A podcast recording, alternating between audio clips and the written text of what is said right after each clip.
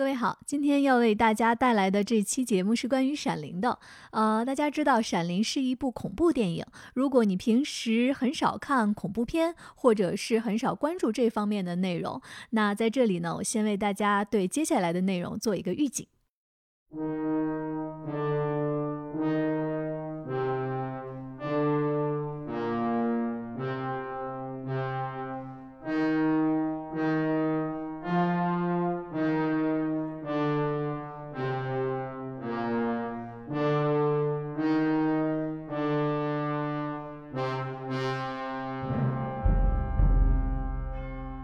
大家好，这里是由未来事务管理局独家出品的丢丢科幻电波。今天呢，我们要聊一部伟大的电影《闪灵》，大家在标题已经看到了。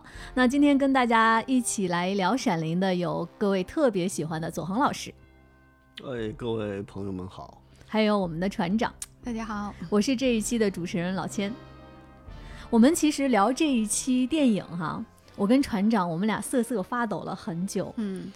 呃，为什么这么说？因为我跟左老师认识很久，左老师可能会了解《闪灵》，完全不是我平时会看的那种类型。嗯，所以今天应该是未来局胆子最小的两个人，哎，突然要站出来跟大家 聊一部影史上伟大的恐怖电影啊哈。嗯，《闪灵》应该是我仅有的看过的两部恐怖片之一。嗯。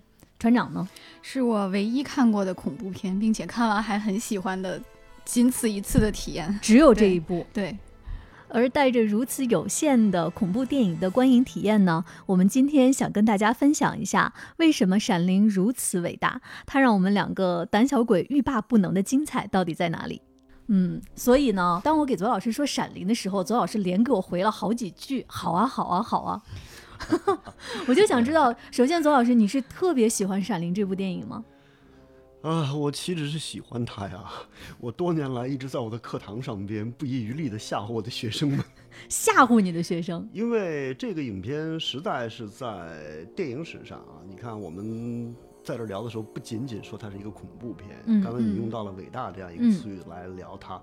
呃，作为恐怖片，它的粉丝们来讲呢，它肯定是一个呃。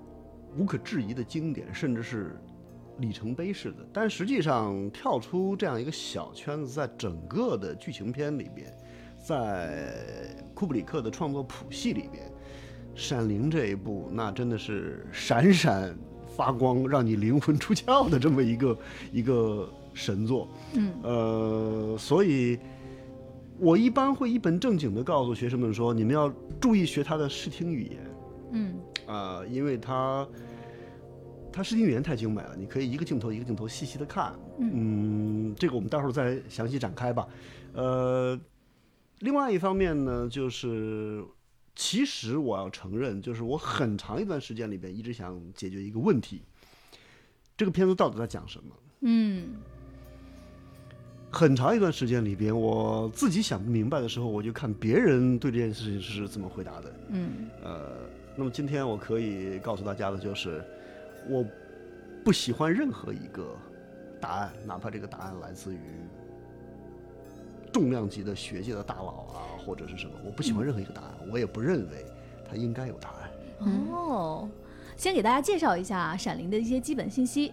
它是导演斯坦利·库布里克在一九八零年上映的一部恐怖片。它讲的这个故事呢，其实相对来说比较简单吧？对，是一个叫 Jack 的一个作家，他是由杰克·尼克尔森扮演的。他在某一年的冬天接到了一份兼职的工作。他要在大雪封山的那三个月，带着他的妻子和儿子去看守山里面的一个空无一人的酒店。嗯，然后同时呢，他要在那里面找一些灵感来进行一些写作。然后奇怪的事情就发生了。我们在接下来讲的这些内容呢，可能会涉及到很多的剧透，但是没有关系，你可以在听完我们这些讲解之后去看一看这个电影，可能会给你一些嗯挥之不去的带给你的思考。先来跟左老师讲一讲哈，我跟船长为什么我们俩这么胆小，但是很喜欢《闪灵》。先分享一下个人的这个观影体验。船长看的时候全程闭眼了吗？没有，就我反复在想，我到底为什么能啊一秒不落的看完？就是他所提供的那种。不是一种廉价的惊吓，就是之前在二零零一那一期，左老师也提到过，说为啥库布里克拍什么都是这个类型里面最极致和最可怕的，就是我会感觉他并没有在吓我呀，我会感到他在问我，你最恐惧的是什么？你是不是害怕一个人站在空屋子里？你是不是太安静了就会感到心慌？你害不害怕这种无限的重复啊？你是不是怀疑过自己？然后这个时候，他往我的湖心里面扔一颗石子，然后我那个恐惧就像气泡一样，咚的一下从深潭底下冒上来了。嗯，对，就是我我比较喜欢的一个一个评价是他他用一种沉稳和冷静在给你编织噩梦。对，嗯，噩梦这个就很妙哈，就是你在经历了之后，在不断的回想，你会觉得恐怖。那我看这个片子，其实在整个观影的过程中，我全程没有觉得非常的让我不舒服。或者是让我提心吊胆，但是看完之后，这个事情我摆脱不了，非常对，我无法控制我自己在想其中的一些场景，我甚至无法让自己在某个时刻置身于和他类似相似的那个场景。嗯，其实，在录这期节目之前，左老师告诉我说，你有关于跟这个片子的观影的故事可以分享。啊，It's a long story 哎。我发现左老师每次讲，比如说他上次讲《太空漫游》的时候，也是有故事可以分享。是，嗯，这个电影最早我知道它的信息是在北京电影学院一个影片分析课教材的书里面看到。呃，当时这个影片呢有两种译名，一种是现在通行的《闪灵》，嗯，还有一些时候呢管它叫做“幽光”。幽光，嗯，幽暗的光，shining，shining 就是一个，嗯，带点意义了。嗯，然后那个呃书里边呢，把这篇呃把这部影片呢做了一个剧情的介绍和一些呃视听语言的分析等等。然后我就开始在脑脑补嘛，因为那个时期我们学电影的时候，很多电影都是先通过文字来嗯看。这要插入一句话，就是很多时候如果你先看了文字再看这个电影的时候啊。你会失望，为什么呢？你自己想象的东西反倒被影像给破坏掉了。嗯，闪灵绝对不是这样的。闪灵是你看完文字，你知道了所有剧情之后，你不会看电影的时候失望。相反的，你会觉得说文字不对，文字的光线、色彩、节奏不对，只有这个电影。所以，伟大的艺术往往会存在这样一个本体的门槛。嗯。所以我在脑补了几年之后，我第一次看到在大银幕上看到《闪灵》的元素。一九九六年，国内引进了一部灾难片，叫《龙卷风》。龙卷风，其中一个场景是一帮美国人开着汽车在美国中西部的旷野上边，在一个汽车影院里边，正在放《闪灵》。我记得清楚是在于当。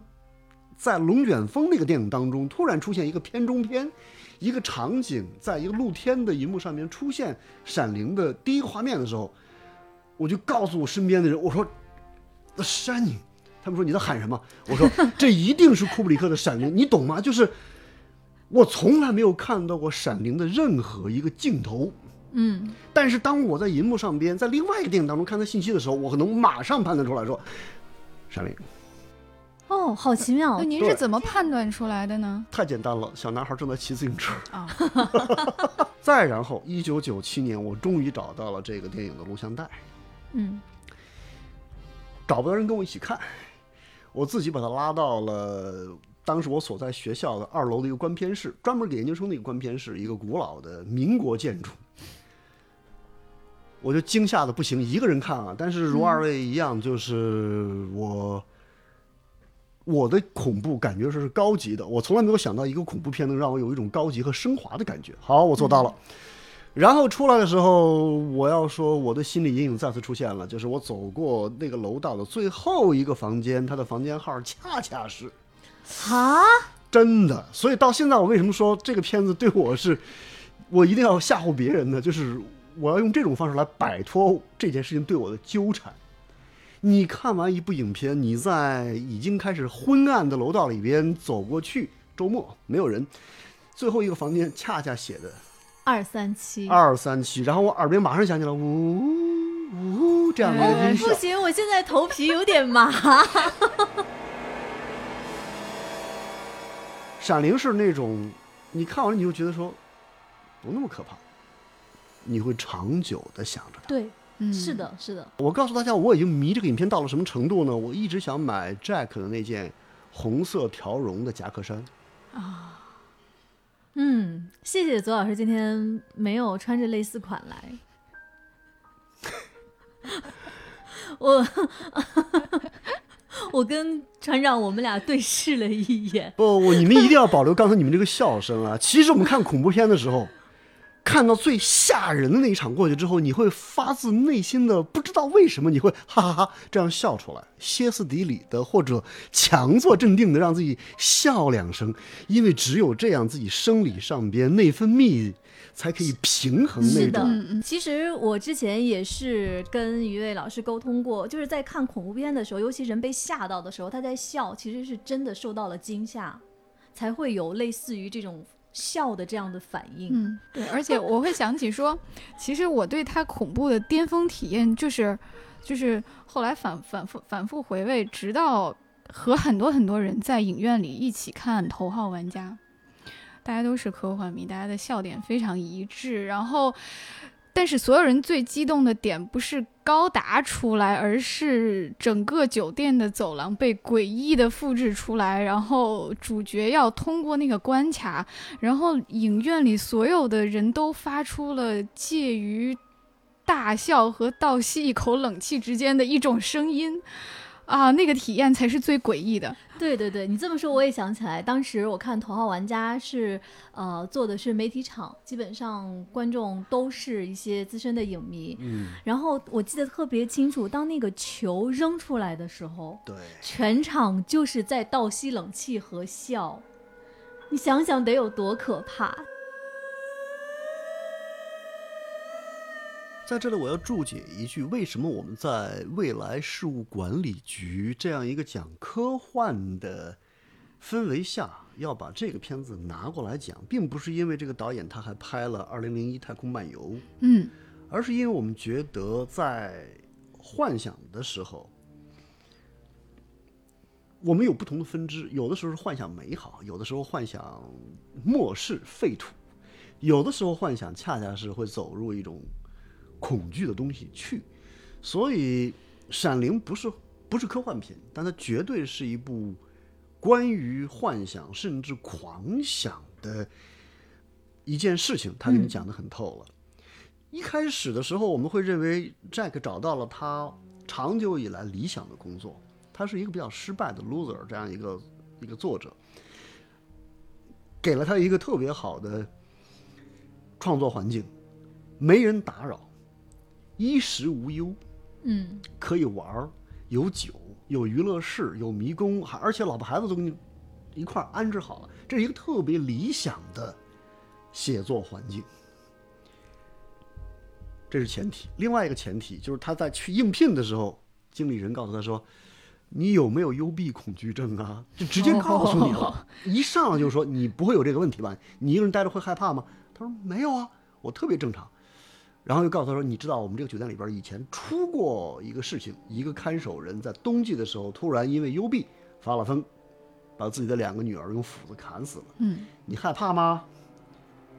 哥们儿说：“啊，不害怕呀，甚至我会觉得这个酒店更酷了呀。”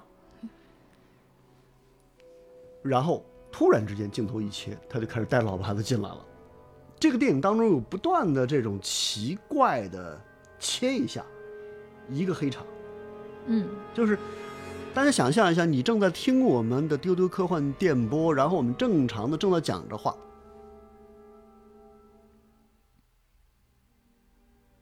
现在您知道了吧？就这种感觉。对，刚才左老师沉默的时候看着我，很平静的看着我，我我觉得，嗯，我好像一下子就进入到那个电影的节奏里面。是啊，他就是这样的一个。特别正常的节奏，突然之间就就变，但它不是那种刻意给你一个另外惊吓的东西，它给你另外一个正常。嗯，但是在这两个正常之间出了什么事儿，不知道。包括刚才我们讲到的那个二三七房间，电影里边也是出现了好几次。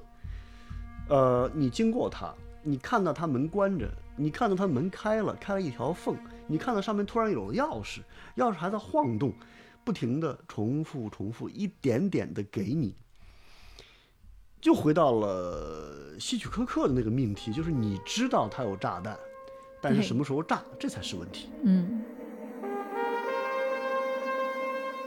刚才左老师说，他第一次看这部电影是在《龙卷风》里面，就不是这个电影，是在别的影片中看到的。其实，呃，我跟船长，我们俩也有这样的观影经历。在看这部电影之前，其实这个电影里面的很多细节和他非常出名的那些情节和梗，在别的地方都已经看到过了。对，所以这个可能是我们在看电影的过程中，它化解了内心的恐惧的一点。所以船长，你是在哪些的作品和片子中，在之前就看过《闪灵》里面的情节？就太多了，几乎已经在流行文化的各种产品里把它看完了。啊，就是先拆着看完了。对，就是而且呢，就是很多作品会把它去消解成一种搞笑和幽默的东西，比如我们最熟悉的就是表情包，对吧？Jack 在埋尸雪中的那个表情包已经啊，每个人的手机里都有一张，对吧？但你对你不去看电影，不知道它是一个什么样的东西。还有，呃，比如我会买玩具。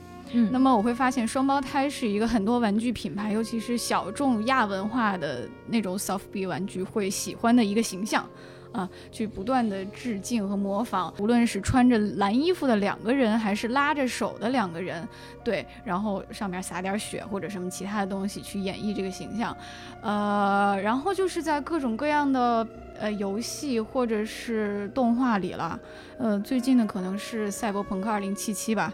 他就在一个关卡复刻了左老师最恐怖的，不是最心理阴影的二三七房间。对对，就是他并没有照抄场景啊，但是就是门上挂了一个数字，然后你就知道你进去会看到什么。班长讲的是那种有克制的置一下镜或者引用一下，对，还有毫不克制、毫不掩饰，哎，硬给。比方说周星驰的功夫，嗯。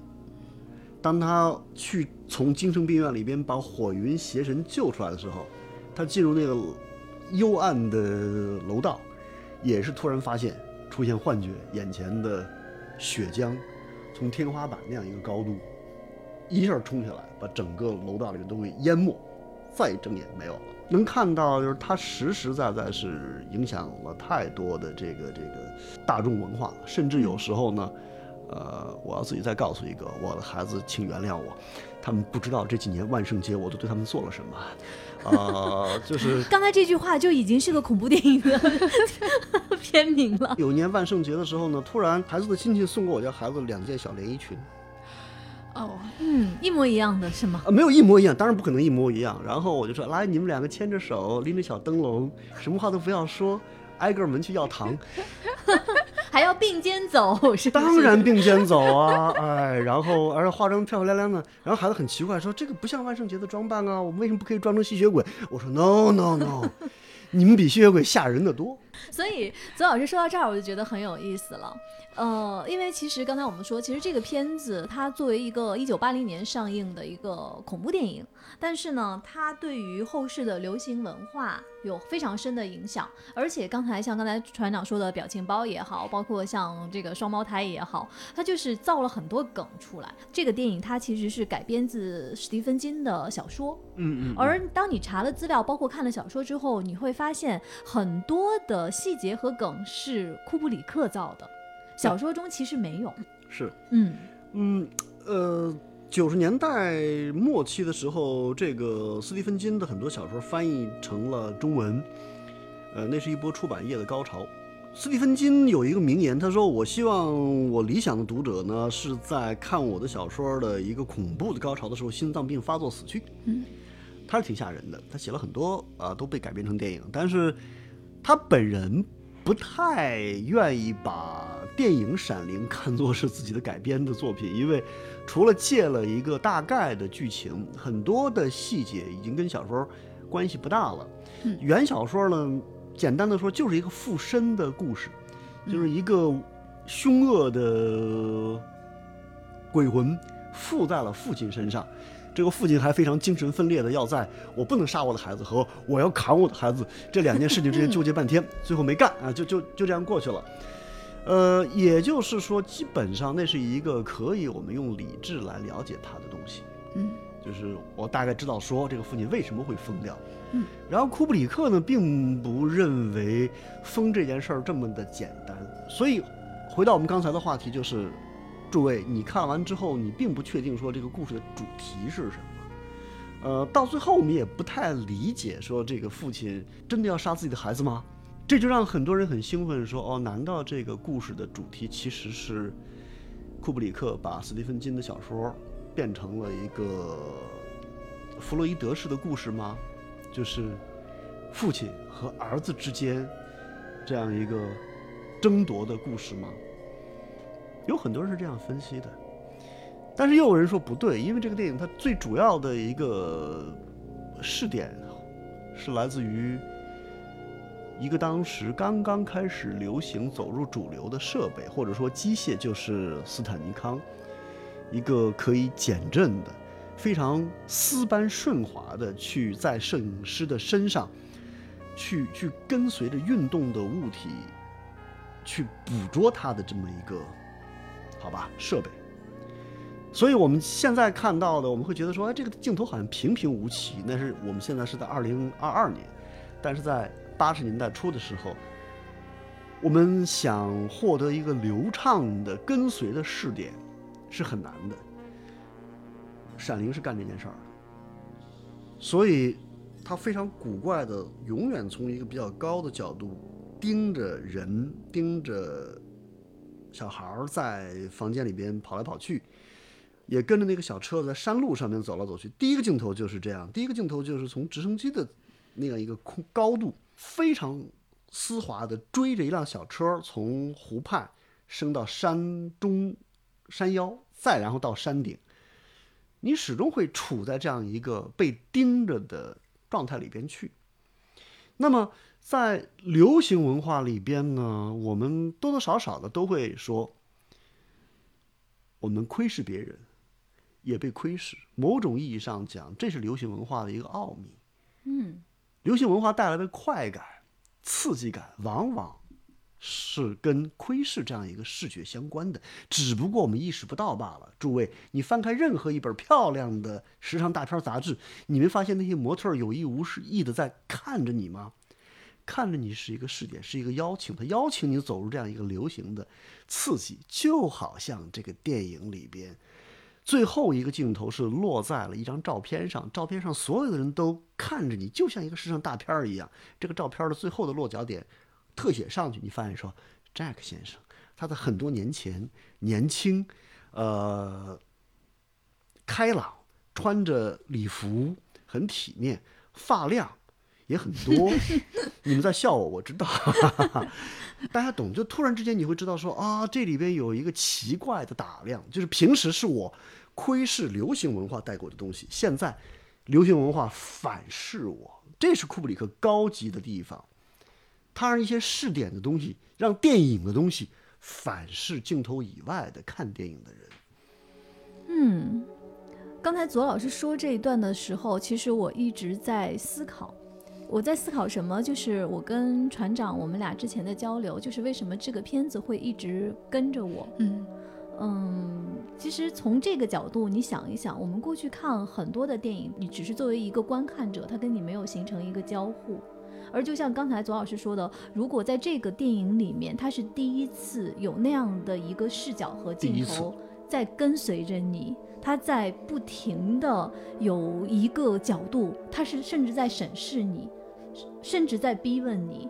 有这样的一种跟你产生交互之后，那当然，它对我们的生活以以及对于我们的精神都会有非常深的影响。对他把原来在摄影棚里边会获得的一种运动镜头的经验给破坏掉了。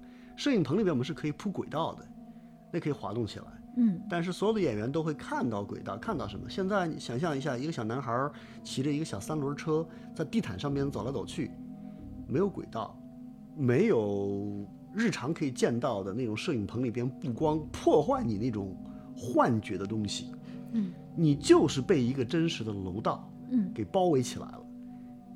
你在往前奔跑的时候，后边有一个超出人类能力的一个东西正在跟着你，它是它它是来自于这样的一个状态。而且大家要知道，就是楼道里边的光线是很有意思的。为了省电，因为楼道里没多少人嘛，对吧？酒店里面只有三口人，一家三口。为了省电，所以它基本上都用的是暗光区。呃，从颜色的角度讲，地毯还有墙壁都微微发暗红色。嗯，一种酱红色。当那个车轮压在地毯上面的时候，声音突然之间变得呜。它突然压在大理石或者木板上面的时候，马上变得咕咕咕咕咕咕咕咕咕，声音一会儿咕咕咕咕咕咕，一会儿呜。所以从听觉上面，你也会觉得说好怪，像一个。呼吸吗？还是说一个跟随的一个伴奏的声音？就是那个那个噪音，嗯，那个噪音本身和刚才那种光线的变化，然后你会突然发现说，小孩一拐弯，走廊尽头是什么？没有。走廊尽头是什么？没有，没有，好像都没有。突然停住的时候，面前有了，有的是什么？就是我刚才讲到的，两个小女孩穿着冷色的衣服站在走廊尽头。你本来是一个。红光很不安，突然啪一冷，你那时候就是所谓心里一寒。简单的正反打，打的小男孩惊恐的瞪大眼睛，说不出话来。镜头再反打，小女孩一下子离你变近了，她用非常简单的景别的变化，再配上一个声音，小女孩嘴巴不张，微笑着盯着你看，打一个底光，把小女孩的脸照得白白的。嗯。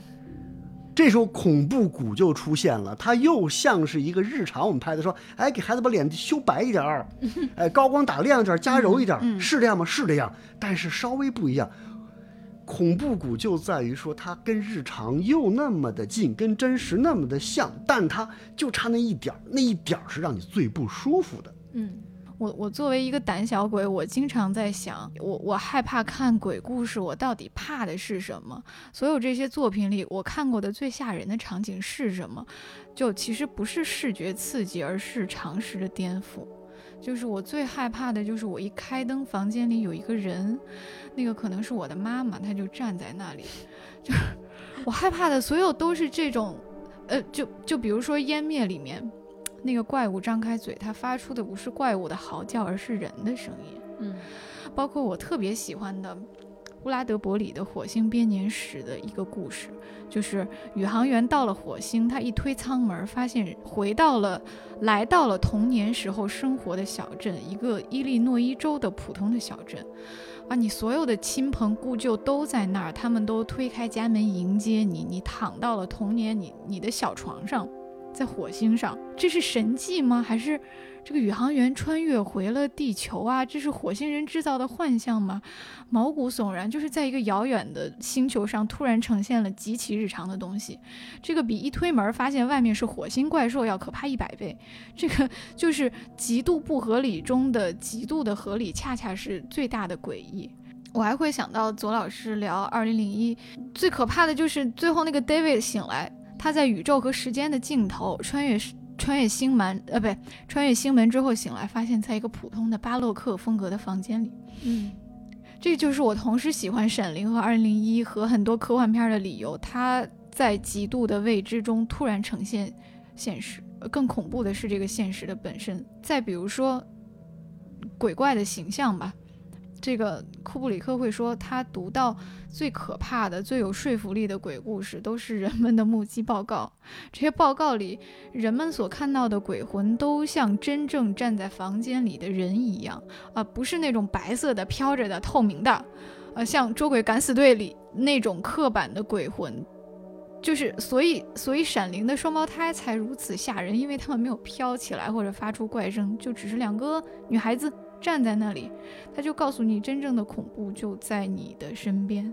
如果只是一个非常客观的视角，嗯，这个事情它很吓人，但是跟我没有关系，嗯，它也不会发生在我身上。我只是一个围观的一个姿态，不会觉得它有那么跟着我的一个力量，嗯。但是真的，当你进入到这个世界里面，它是跟你建立了联系，建立了关系。那这个东西就摆脱不掉了。嗯，其实大家刚才听左老师讲，比如说左老师说的这些正反打、这些跟随的镜头，它其实是电影语言里面现在看起来非常司空见惯的一个手法了。但是库布里克的伟大在于，在他之前没有人这样用过。没有人是用这样的一个手法来拍这样的一个角度和题材和故事。那其实从这一点呢，就回到我跟船长，我们俩在看的过程中，没有会觉得有那么强烈的看恐怖片的不适感。嗯，在视觉上还是体现了他一贯的这种沉稳和克制，而且美。对，嗯，从第一个镜头就是我们说到他 Jack 开车去酒店这条路上，我们刚才说了几个不同位置的来拍。你如果看的话，尤其是在 4K 修复之后，那个怎么说呢？落基山脉气候到植被，到地貌，不断的变化。大家如果有兴趣的话，可以再重新看一下。就是蓝色的天空，蓝色的湖泊，宁静的湖泊映着天空，白云飘过，白雪、松、山路，它那个颜色太漂亮。就是现在的话讲，你真的可以把它。截下来当屏保什么的，如果大家伙有足够强大的内心的话，啊，很美，那个颜色真的非常的高级啊。对，说到美，尤其是刚才左老师说到的高级，你就会觉得库布里克这位老先生作为一位伟大的导演，他拥有伟大的审美是多重要的一件事情。嗯嗯，当一个导演审美在线的时候，太棒了。我要说的是，Jack 在里边写作的那个空间。嗯很多时候用的是一个对称的构图，很稳定啊。但是那是一个很多穷编剧他的梦想，就是坐拥这么大的一个空间，旁边可以堆上自己想要的书吗？当然里边没有堆书了，但是你坐在那个地方，你可以空旷的放打字机，放一叠纸，咔咔咔咔咔咔，打字机的声音，这么一想，觉得说好爽，没有人打扰我，可以安心写作了。万一写不出来怎么办？所以其实从我的角度讲，因为我接触的这种创作时候，大家写不出来的痛苦的人员太多。我自己论文有时候写也写不出来，诸位就是经常晚上自己一个人说安静了，我要自己写作了。其实有时候真的是会写不出来的，写不出来你就会发疯的。然后我再想象一下，如果我在那儿有了一个完美的写作空间，但我仍然写不出来的时候，其实什么意思？就是我没有借口面对自己的失败了。没有借口面对自己的无能了。一个人他认为自己如果具备条件可以做件什么事情，但是突然在这电影当中，对我来讲，他的他的一个分命题就是：人类其实是无能的。所有条件具备的时候，人类仍然不可能有什么成功。相反的，人会陷入崩溃或者虚无里边去。所以这个电影，我觉得可能很多搞编剧的朋友或者。写作的朋友，甚至程序员朋友吧，可能都会在深夜当中想起他，就是我写不出来，我工作太多而没有玩乐，把我变成了一个。我觉得左老师说这些，把船长的心都说凉了，因为船长的很大一部分时间，就他平时就是在进行一些文章的撰写。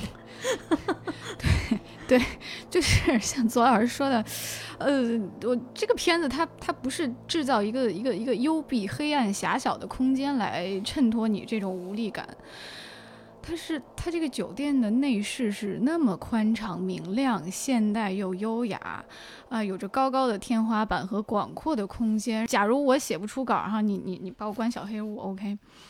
你把我置身于那么一个富丽堂皇的空间，然后让那个巨大的空间和那些柱子去反衬我内心的无力感，我觉得这个这反而是就是他的那种美学和空间，反而把这种无力感成倍的放大，就加重了你的绝望。对，就是我在看他的时候，我发现我在进行一场纯粹的的美学的享受。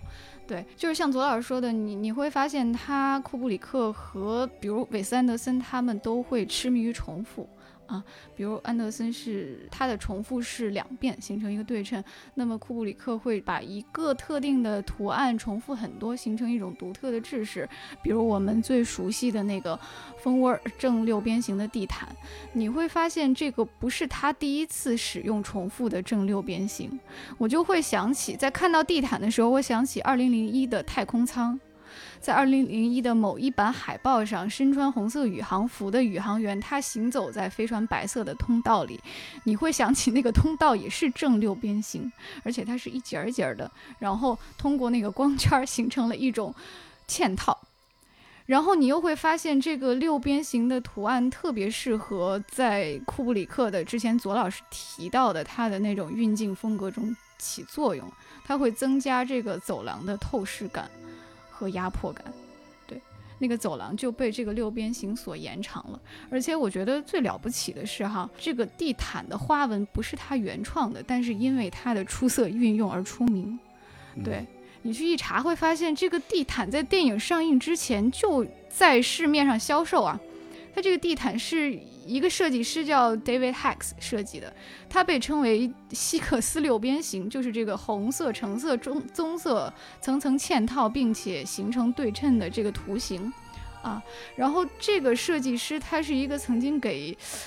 呃白金汉宫搞过装潢的一个著名的设计师，那么他本来就对色彩的运用和图案的运用非常大胆，啊，影响了很多人。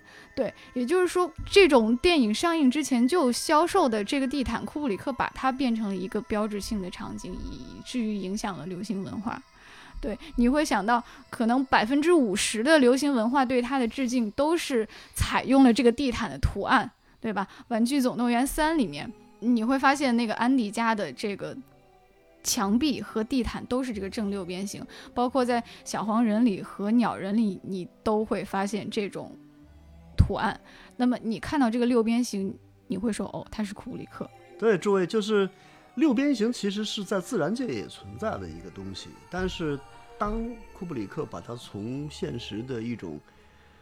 流行文化甚至比较高端的文化里边，这个这个地毯的设计师那儿把这个元素变成了一个电影元素的时候，我们经常讲这样一个问题啊，就是电影里边很多东西它是要真实存在的，但是它一旦变成影像之后，它就会变成一个符号，嗯嗯，这个符号就开始进入一个自我疯狂生产的状态。像刚才我们说到的，说为什么那么多影片愿意借用这个电影里边的一些一些梗？现在我们叫梗，其实这个梗如果放在刚才的这个符号的使用当中，就变成了一个所谓，呃，符号自我生产的这么一件一件事情。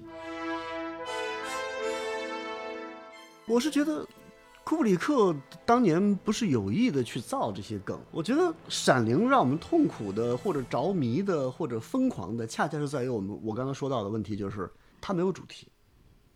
就是当我们高兴于说啊，从这几个细节上边好像可以指向某一个主题的时候，他很快就跑开了。我们回到那个原初的话题，就是大家伙看这电影到底你的怕什么？有一个中国的学者，他认为说，呃。恐惧来自于无知嘛，而这个无知呢，往往是跟这种空间相关的。他特别愿意把《闪灵》看成是一个关于空间的叙事。嗯，我得承认，空间确实是这个电影里面特别重要的一点，无论是场景，无论是他对空间的这种拆解啊什么的。但是，如果只是这样的话，另外一派可能就又不满意了。他认为这是一个轮回的故事。呃，杰克可能在这个地方已经生活过无数次了，这就是为什么电影的最后出现了杰克年轻状态。他上一世，因为从那个年份上边讲，肯定是上一世的故事。如果这样讲的话，他好像骗跑到时间上去了。您懂我的意思吗？就是这个酒店造成了一种空间的无知，而轮回造成了一个时间的无知。嗯，而。两代父亲和孩子之间这种杀戮的血腥的场面，似乎又带来另外一个问题，是一个心理的家庭的故事。它到底是什么？你不知道。一般人，我觉得很多人可能看完这电影之后，都会告诉别人说这个故事是关于什么的。库布里克的厉害在于说，他不关于某一个具体的什么，他关于很多关于。但他好像什么又都不关于，这就是我们看《二零零一漫太空漫游》时候也会出现这个问题，就是他你一开始可能会被他误导说啊，人类要怎么思考这件事儿。后来库布里克会让你朦朦胧胧的意识到，说人类的思考对这件事儿没有一毛钱的影响。《闪灵》就是这样，就是我真是看那些论文写的精彩极了，大前提、小前提怎么归纳、怎么细节，但是看完之后你会觉得说，你给的还是一个人类的解释，嗯，而库布里克恰恰告诉你说，人类不单不了解恐怖是什么，连这些对于恐怖的解释可能也不真的了解，所以最后这就是为什么朋友们我放弃了对这部影片的任何一个。盖棺定论的结论就是，如果大家你现在去查关于这个片子的资料和解读，好多影评会告诉你，可能《闪灵》讲的是关于美国白人屠杀印第安人这段罪恶的历史，可能讲的是杰克尼尼克尔森扮演的这个角色一个搞文艺创作的男中年的一个中年危机。你说这话的时候为什么看着我？你如果真的去了解库布里克的话，就像刚才左老师说的，这可能是答案之一。但是如果库布里克只给你这一个答案，这好像就不是库布里克了。诸位，电影当中名场面比比皆是，梗比比皆是，符号比比皆是，为这部影片着迷解读它的家伙，包括我比比皆是。但是你看的时候，你会发现说，我不知道我在哪个房间。所以后来我在看《头号玩家》的时候，我觉得特别的放松，包括。逃入那个雪大雪覆盖的迷宫，被一个巨大之物，一个像克苏鲁一样庞大的家伙去毁掉那个迷宫的时候，你是释放的，你不害怕。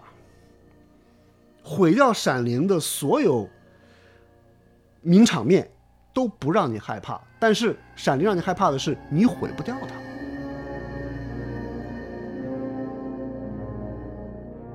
左老师今天的聊天状态是我认识左老师很多很多年之后第一次看到他这么这么兴奋、亢奋、亢奋、歇斯底里。那他是真的让我疯癫的一个一个作者。嗯嗯。那说到其实让人着迷，那我其实跟船长我们俩也聊过，虽然我们没有看过别的恐怖片。嗯。我干笑两声。对，但是为什么这个片子会让我们这么喜欢？你会发现它的受众的人群并不仅仅是喜欢看恐怖片的那一小部分，而且反倒是我发现啊，有很多资深的恐怖片的爱好者会觉得说啊，它不吓人啊。可能会有这样的一些反馈，但是从另外一个角度，它也吸引了包括科幻宅片的爱好者，也吸引了像我这样平时喜欢看一些剧情和历史题材的爱好者。那我就想接下来跟大家我们一起来分享一下，它到底是打中了，或者是投射到了我们每个人心中的哪个点儿上，让你都对它欲罢不能。嗯嗯，那我这个阿宅先来吧。哼，我就觉得我是一个被他精准定位了恶趣味的，就是我我非常喜欢循环这个题材，它也是宅片各种科幻片 B 级片里经久不衰的题材，就是循环。对，那么循环的魅力在于什么呢？我就在想，它循环是一种奇观啊，然后包括刚才左老师说的，它这。这个片子里，它构成了时间的循环和空间的循环这种双重的奇观，通过循环构成了一种精神污染一样的体验。然后我就又去想哈，它是怎么构成循环的？我就会发现，库里克非常善于运用重复。我在里面发现了各种各样、各种层面的重复，啊，就是一个是语言上的重复，这个。大家非常熟悉了，重复了无数遍的台词，重复了无数遍的 Red Rum，他们根本就是没有意义的啊！通过主角的这个口中或者脑海中不断的闪现，还有人的重复，双胞胎，就是我会想到很多恐怖片里的鬼怪都是一个，我就在想，如果这个双胞胎变成一个人，他的冲击力大概会小很多。这个。我又会想到说，《指环王》里的这个王者双柱，它为啥是它？它是两个，包括很多门神、很多神怪的形象都是两个。如果它变成一个，可能它的魅力就会荡荡然无存。我我我想，它的冲击力就是恰恰在于这种复数是可以带来视觉冲击的一个东西。包括刚才我们提到的图案的重复，呃，这个六边形的无限的重复。我就在想，我们为什么会迷恋这种简单的几何的重复呢？它展现了一种像棋手一样的冷静和准确。然后这种规律之美会有点像我跟千老师喜欢的这个波莱罗舞曲，嗯，对，就是拉威尔写波莱罗，它只有一个乐句，没有节奏的变化，就是不断的重复，并且一遍比一遍的强。对，那当时古典乐没有这样的东西，然后就有人就嘲笑拉威尔说你是个数学家，你是你是在用这个曲子算算数啊。闪灵就给我一种在听波莱罗的感觉。就是他这种重复有一种执着在里面，它仿佛不是音乐，而是一种像数字一样精确的一种恒定的律动。你还会发现情节和场景的重复，呃，血水翻滚，但你骑车绕圈，呃，包括左老提到的这个酒店的谋杀事故也是第二次，这些都在重复多次。啊，包括还有时间上的重复，就是你可以在《闪灵》中看见这个段落性的字幕啊，第一个字幕是面试，然后是休息日，然后是一个月之后，接下来就是星期二、星期四、星期六，最后是早上八点，这种时间的段落在不断的压缩和迫近，最后 Jack 猛然出现在一张过去的黑白照片里，这个时间不再是一个线性的，而是变成一个循环。啊，你会问这是轮回吗？这是宿命吗？但是没有给出答案。然后为什么循环啊？为什么重复？我觉得这个逻辑上成不成立根本不重要，重要的是这种循环给你带来了一种逼近死胡同的绝望感。呃，这个才是《闪灵》给我精神污染的一个来源。精神污染。对。嗯，左老师怎么理解库布里克在这里面用到的这个重复的这个这个手法呢？我们还是想办法去理解库布里克吧。就是虽然我们做不到，我们上次在聊《二零零一太空漫游》啊什么的时候，我们说到说库布里克是外星人吗？呃，有这样的一个想法，就是他的他看待人类、看待人性、看待人的关系等等，他的那个角度或者他的口吻，总是让我们觉得。超越了人的很多东西，就是一般人肯定达不到这样的一个维度，这是一个维度的问题。呃，我会认为他可能还是在用这个东西讲跟人的处境相关的东西，包括呃，他在这样一个空间里面，他要活几个月啊，那么一个时空关系，然后他遇到了。形形色色怪异的事情，这个其实也是某种意义上的历险。他用了一个无意义的故事和让我们不确定的恐怖，嗯，来让我们反思意义这件事儿。嗯，呃，恐怖恰恰来自于意义的消失。我觉得，就惊悚片，其实刚才我们说啊，这个没有把这个概念弄清楚，就是很多时候我们看的其实叫惊悚片，把你吓得要死，你惊声尖叫到惊声尖笑，这个是惊悚片。而真正够得上恐怖的，那一定是抵达了某个哲学化层面的。所以我会觉得，《闪灵》是一个达到这个层面的。但是达到这个层面之后，怎么突破，我我是不了解了。嗯，而且他把原作者斯蒂芬金搞得不冷不热，很尴尬，同时。他也让男主演，所以这个电影的男演员必须要说一下，Jack Nicholson 演的实在太好，太好了，对不对？对。但是 Jack Nicholson 也并不和库布里克就此亲近起来，因为库布里克这家伙永远不会让自己的演员，呃，知道最后会呈现一个什么状态。就是 Jack Nicholson 本人也带点疯疯癫癫的气质。所以他在这个电影当中那个状态真是演的太好，这就是为什么我一直想要一件他的红色暗红色条绒夹克衫。诸位谁要有链接的话，可以通过对流科幻电波给我留一下。我不开玩笑，我真的想要一件那样的夹克衫。他那个自己带点癫狂的又有点幽默感的那个状态，我觉得是适合的。嗯，如果他是一个忧郁的作者，就不好玩了。他就是一个带点儿。滑稽的、可笑的这么一个状态来演的时候，会会超级的有意思。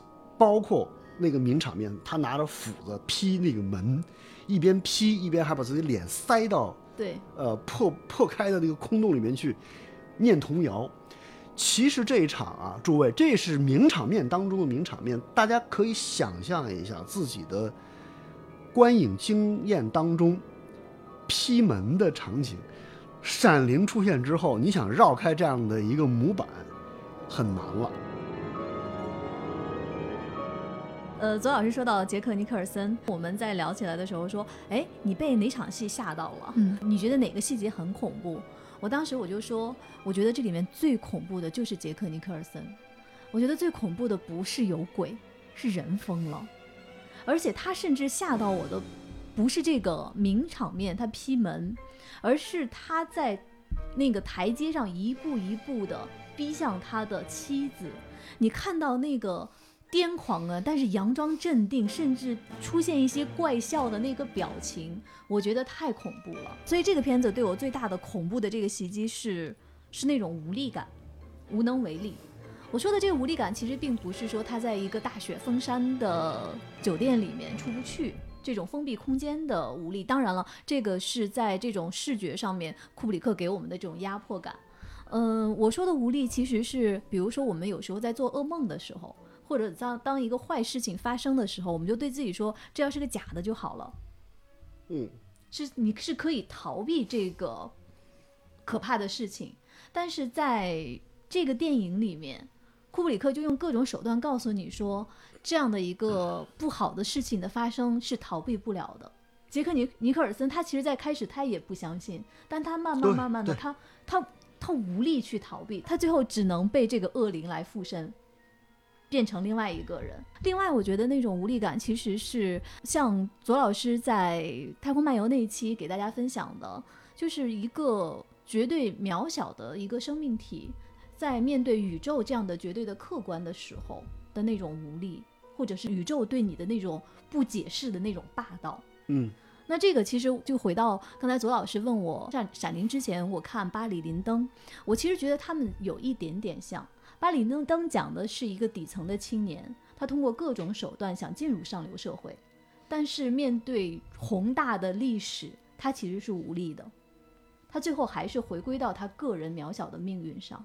那其实我觉得，关于《闪灵》这个电影，它讲的其实也是这么一回事：一个绝对渺小的一个生命，面对一个绝对的客观和宿命的时候，他是如何的无能为力。我觉得这个是让我没有办法。经常把它拿出来想，但是我没有办法逃脱它对我的那种精神的压迫。觉得说《闪灵》给我的无力感是那种呃面对未知的无力，就是呈现未知是科幻在所有伟大的科幻作品都在试图去讨论的一个事情，就是未知到底是什么样的人面对未知应该是怎样的，嗯，然后我们可以看到各种各样的手段去呈现未知啊。比如这种巨大的沉默物体，这种 BDO 啊，它为什么恐怖呢？因为它是一个超出你认知的尺寸，并且没有可见武器，它告谕你的存在，但是拒绝解释自己的一种东西。那么外星人是什么呢？它是一一个绝对未知的他者。我想说的是，我很喜欢他一句话，他说：“我为什么要拍科幻和超自然题材？因为他会把你带到知识和理性的边缘。”其实很多影迷啊，他喜欢库布里克呢。首先是因为他美，刚才我们不断的强调他的影像的这种魅力，这是一种魔力一般的东西。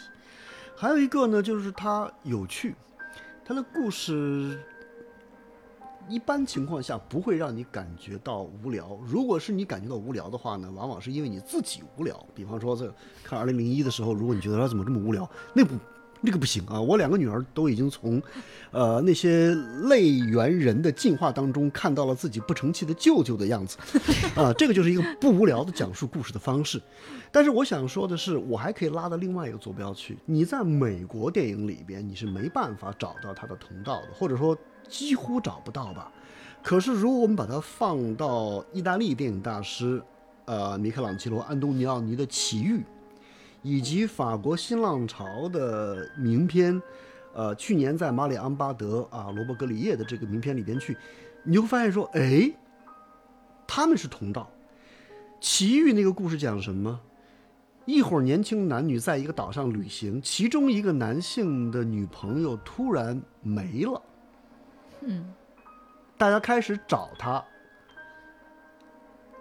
找到吗？错，后边根本不找这件事，再也没有人去想这个女人重要不重要，这个女人就此没了，非常像《闪灵》里边，就是你以为会发生的恐怖的东西没出现，走到另外一个地方去了，这时候你陷入不可知。而那样一个豪华奢华的酒店当中，一伙怪异的人同时干着一伙怪异的事。去年在马里昂巴德，马里昂巴德是一个根本不存在的地名。去年也不真的是去年。我的意思就是，其实库布里克在美国拍的很多电影，他一定要上升到。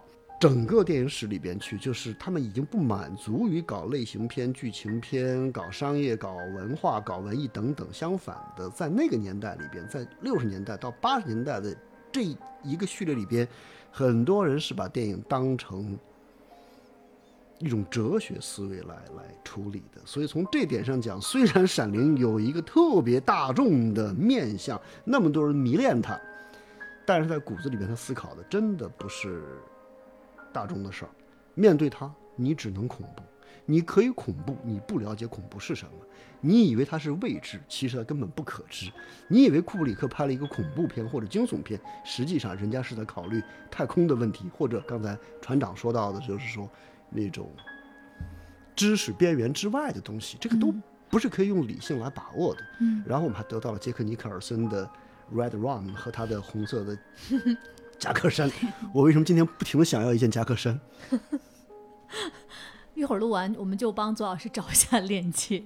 我很喜欢听左老师讲电影，因为他很多时候他会从不同的角度来化解我心中的一些结。比如说刚才左老师说到去年在马里昂巴德，这个是我从上学到现在哈，我真的不知道他在讲什么的一个电影。但是你不能否认这个电影它画面的绝对的优雅。绝对的美，绝对的迷人，对，绝对的迷人。但是他在讲什么呢？我觉得他就有点像今天左老师说的，可能很多人对于这部电影都有解读，但是这个解读可能都都是不对的，但也可能都是对的。所以我觉得这个就是优秀的导演，他在向我们诠释一种未知的那样迷人的那种魅力。嗯，然后说到今天为什么要跟大家一起来聊《闪灵》、聊库布里克，其实呃，我们可以看一下日期，在三月七号，再过几天就是库布里克先生的忌日了。他是在一九九九年的三月七日去世的。嗯，左老师应该对库布里克去世当时的这个新闻记得还是挺清楚的。是，然后震惊之余，又有一种不震惊的奇怪的体验上来了，就会觉得说。这样一个非人类一般的存在，如果有一天离开了人类的谱系，好像是件正常的事。嗯，关于他的离世，当时就出现了种种奇谈怪论。嗯，上升到了阴谋，上升到了资本，上升到了一些西方的古怪的组织等等等等。但是还是那句话，我的解释或者我的希望，就是他可能在文明的维度上边。他回归了另外一个它的坐标，嗯，而我们这些在这个时间去怀想它的人，是用二十一世纪的方式在仰望星空吧。尤其在我进入到我们这个空间的时候，我要告诉大家，如果有机会，不妨来这儿打卡，因为我在走进这个地方的时候，在地下停车间已经有点幽闭症，呃，电梯当中也是铺着一块暖色调的地毯的。然后这个地方不远处有一个叫库布里克的书店，诸位大家知道吧？今天我其实是在这样的惊悚的心态下走入这儿，呃，在咖啡的作用下亢奋的聊完亢奋的一部让我们害怕的影片的。